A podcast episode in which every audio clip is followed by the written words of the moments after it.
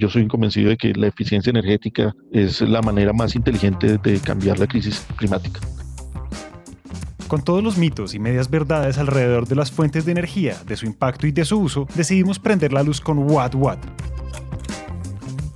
El show con la misión de mostrar lo que realmente está pasando con la energía en nuestra región.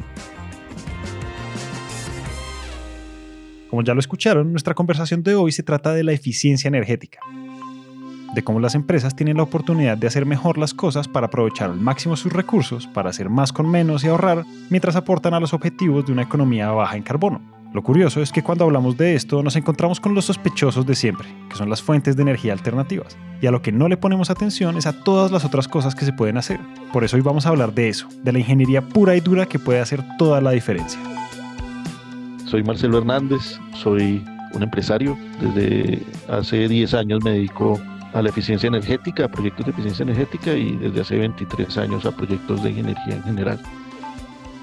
Antes de llegar a la sostenibilidad y de construir una empresa que es un referente nacional en estos temas, Marcelo era un estudiante como todos nosotros, en la universidad y en busca de experiencias nuevas. Yo creo que yo fui un niño ñoño. A mí me gustaba mucho estudiar y este tipo de cosas, me iba muy bien. Y como que siempre mi acercamiento a estos temas han sido desde el punto de vista académico. Sin embargo, también mi mamá me, me, me inculcó mucho el tema social, sobre todo.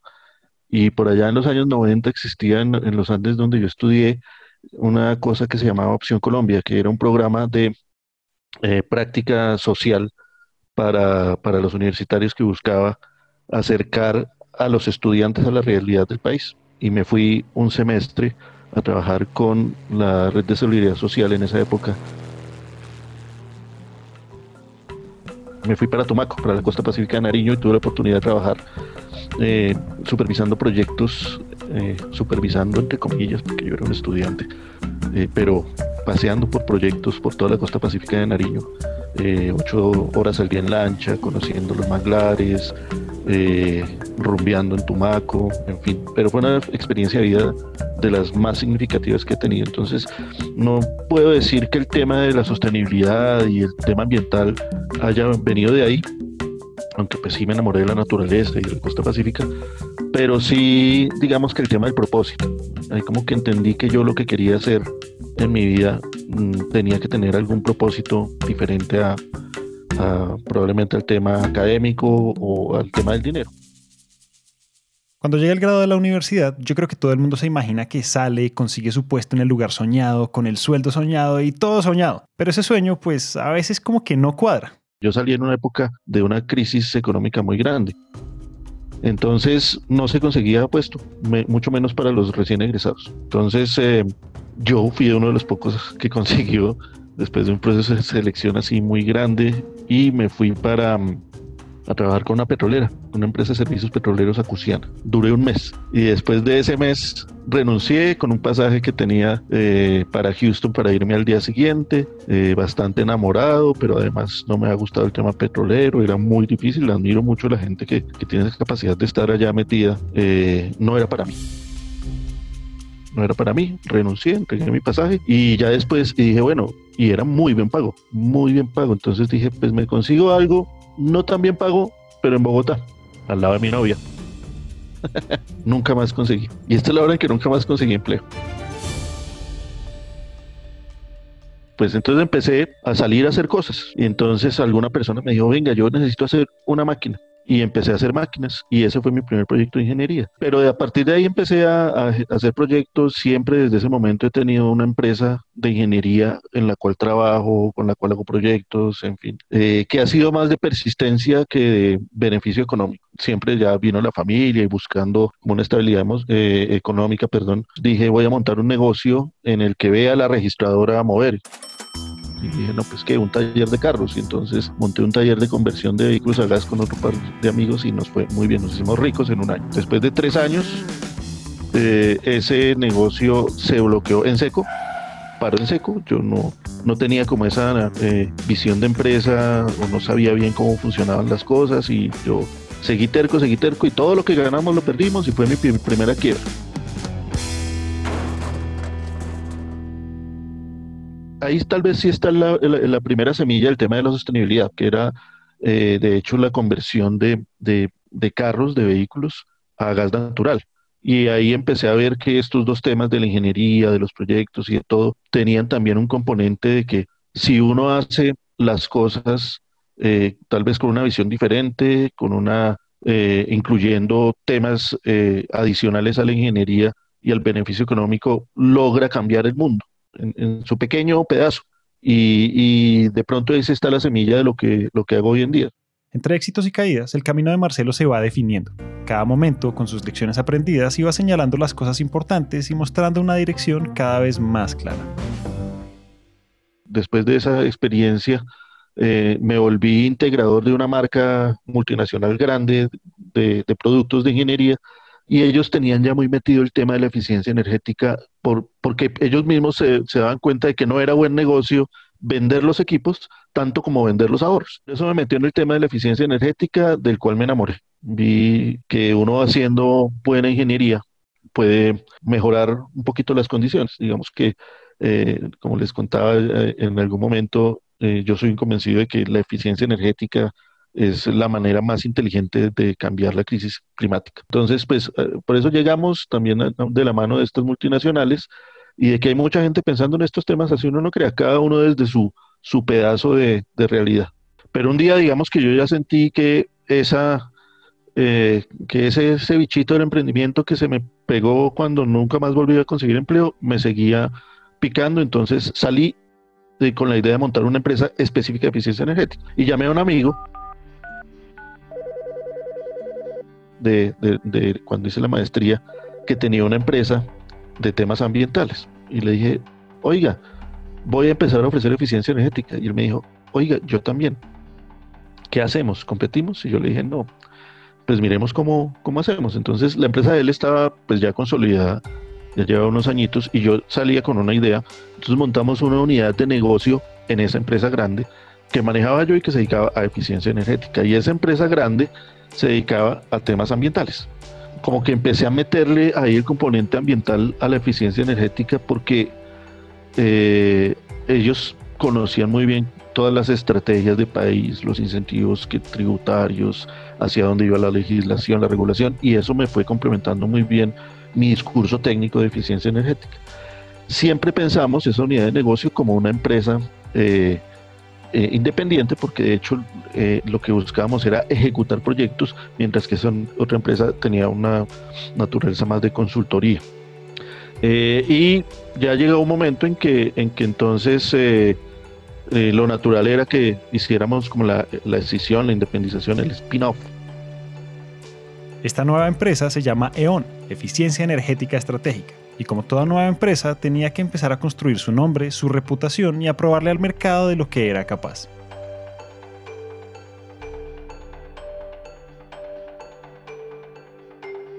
Y empezamos tres personas.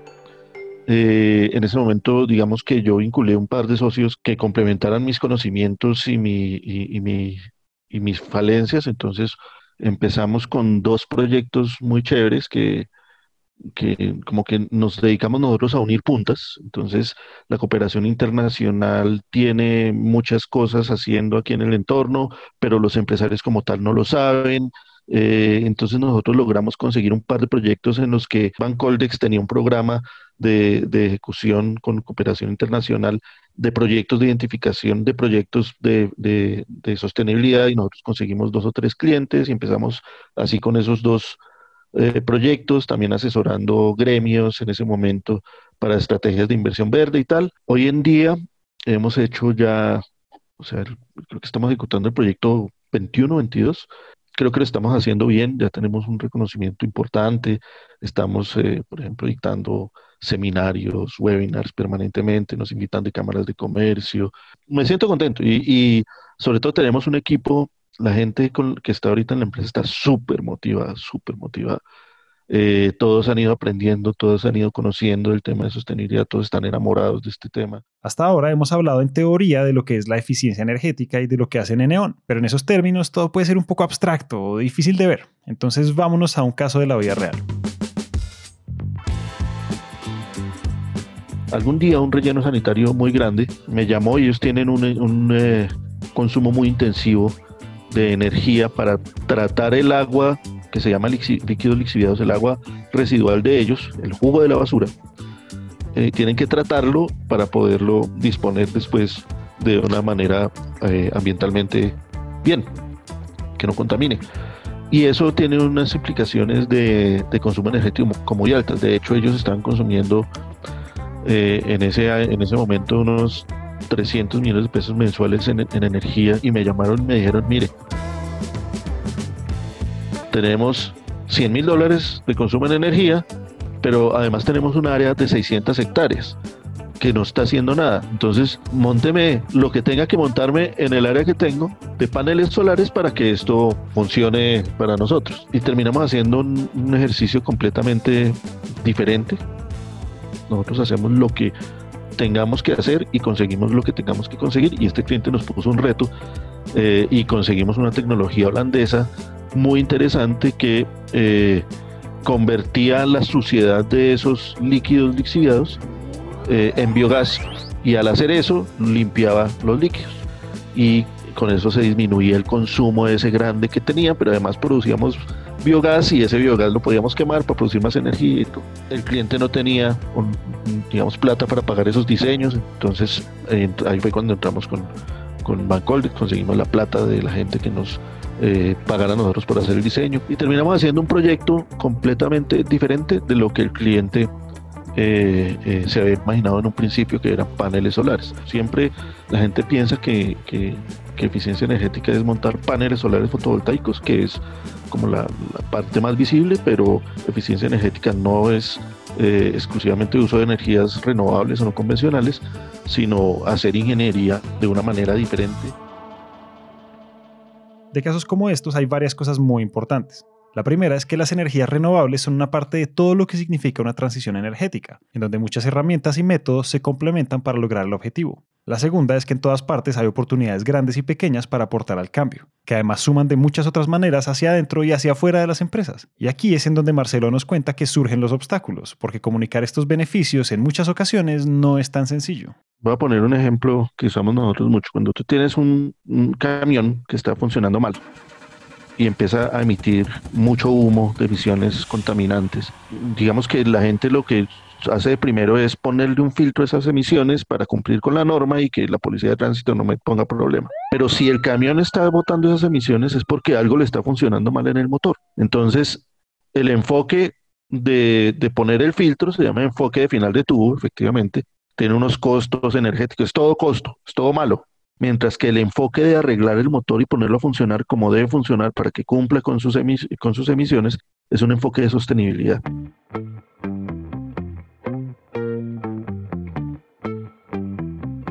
Pero cuando tú estás arreglando el motor, estás de una vez ahorrando combustible, emitiendo menos, ayudando. Esos dos enfoques no los tienen claros las empresas, pero de hecho es, nuevamente, yo, yo sí considero que es un tema de comunicación. De hecho, es que nosotros los ingenieros no somos normalmente buenos comunicadores. A nosotros nos falta de esa empatía de ponernos en los pies del miembro de junta, de ponernos en los pies del financiero, de ponernos en los pies del gerente. Y un proyecto porque sea bonito eh, técnicamente, no tienen que comprarlo. Si la estrategia de la empresa va hacia allá, pues este proyecto, si no va encaminado hacia allá, pues no, no tienen por qué hacerlo. Punto. Esos retos por superar en la venta interna de los proyectos sostenibles también están relacionados con un tema que va entre líneas cuando hablamos de una transición.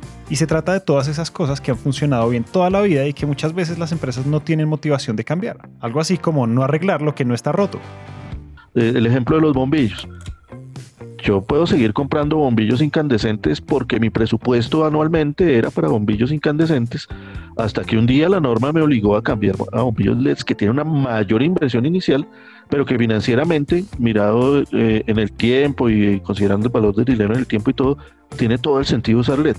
Pero las, las empresas no estaban preocupadas por cambiar sus bombillos incandescentes eh, porque simplemente eran lo que, primero lo que se había venido usando todo el tiempo y segundo, pues más barato.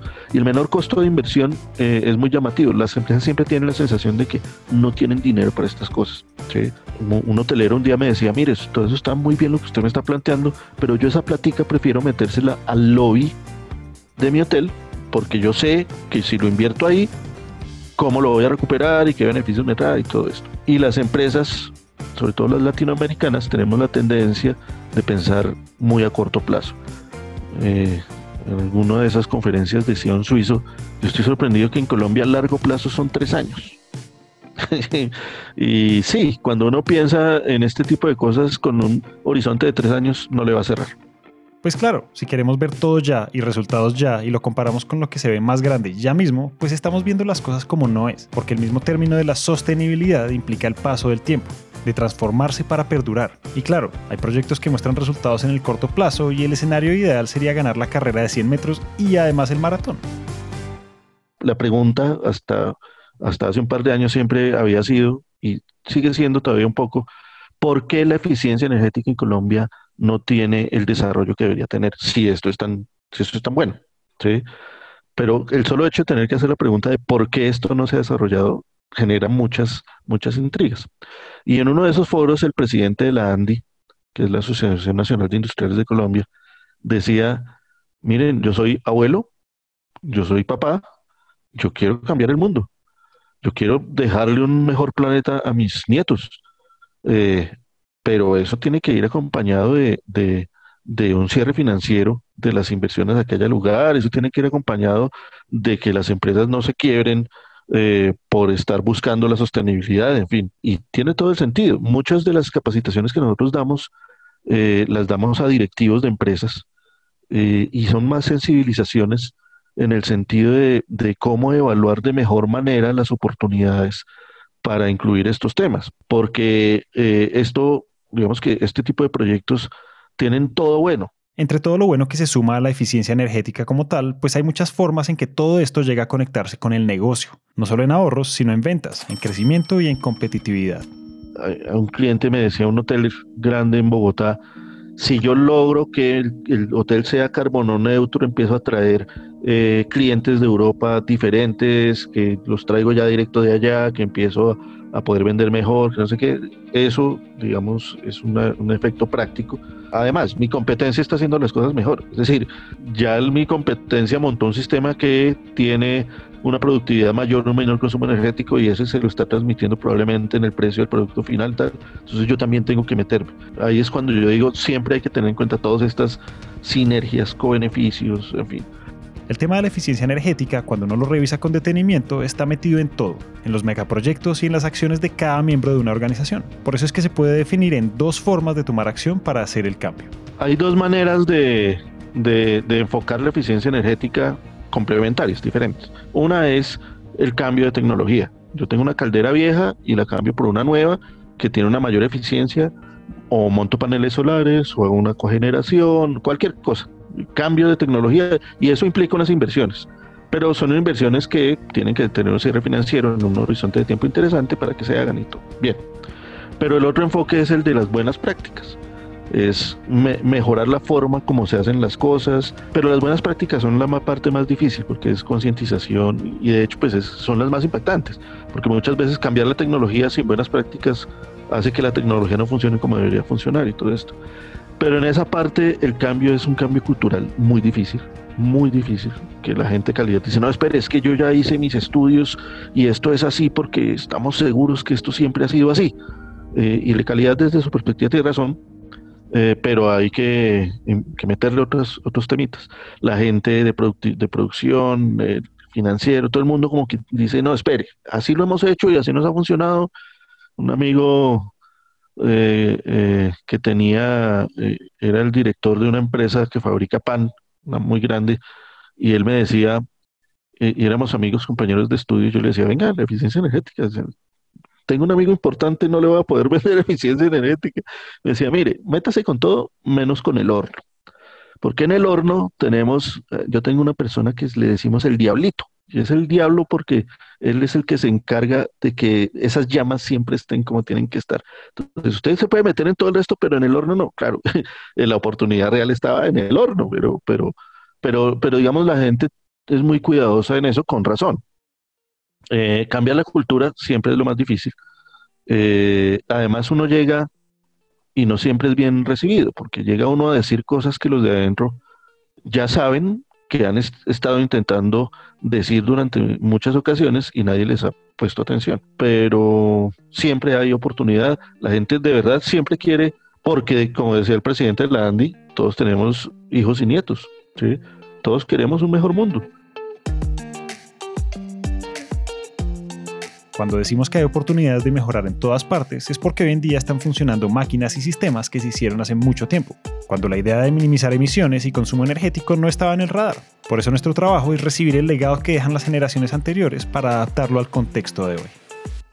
Siempre hay innovación tecnológica o modelos de negocio, en servicios, en fin, que funcionan muy bien, pero de hecho sin esas innovaciones, solamente poniendo el consumo de energía eh, en, la ecuación hay oportunidades en todo lado. Un ejemplo es que el, ingeniero que diseñó el baño del estadio El Campín lo diseñó para que el agua que en la mitad de tiempo, en los 15 minutos de la mitad de tiempo de un partido, poder evacuar esa cantidad de agua. ¿sí? Ese es el, diseño porque a él le pagaron para que eso funcione así. Eh, pero no necesariamente diseñar pensando en esos momentos extremos es lo más eficiente desde el punto de vista de la energía. Probablemente el agua se puede diseñar, eh, sacar, bombear más despacio, probablemente esos sean unos consumos que no pasan de 50 al año, en fin. Eh, y esos son el tipo de cosas que, que, los ingenieros, haciendo bien su trabajo, no tuvieron en cuenta en ese momento. Entonces, cuando nosotros llegamos, pues sí que encontramos muchísimas oportunidades. En la misión de superar la crisis climática no se nos puede olvidar nunca que hay mucho por hacer con lo que ya tenemos, que hay grandes oportunidades en todas partes y que no siempre es cuestión de utilizar energía eólica o solar, sino que se pueden lograr grandes resultados si reimaginamos las operaciones de todos los días.